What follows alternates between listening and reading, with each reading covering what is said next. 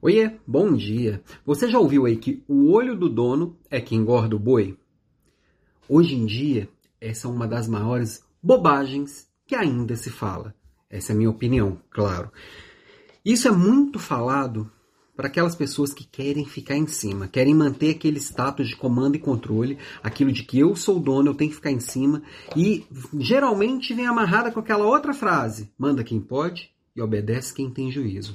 Sendo que gestão de pessoas hoje, gestão de negócios hoje, é gestão de autonomia. As pessoas querem liberdade e autonomia para serem quem elas são e executarem o que é melhor para o seu negócio de acordo com o que elas têm de melhor.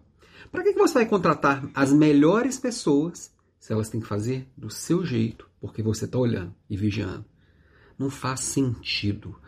Ah, mas o ser humano ele nasce mal e vai e a gente precisa ficar olhando.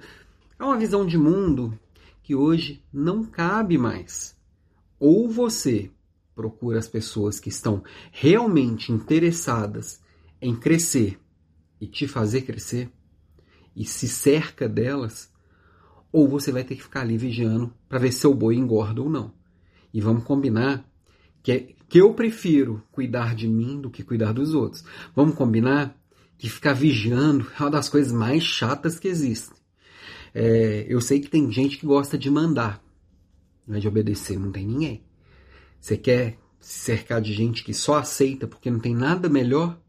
Ou você quer se cercar de gente realmente apaixonada pelo que faz e que pode agregar para a própria vida e agregar para a sua vida e para o seu negócio também? Então, desapega. Faz parte do novo mundo, desse mundo pós-digital, que você se cerque de pessoas autônomas. Gestão de pessoas hoje é gestão da autonomia. Gestão de negócios é gestão da autonomia. É você se cercar dos melhores, que as coisas vão acontecendo a partir do que cada um tem dentro de si. E você aceitar que esse alguém que você colocou do seu lado vai fazer diferente de você ok? Então, meu papo de hoje é esse, minha provocação de hoje é essa, e a gente se fala de novo na segunda-feira. Beijo para você.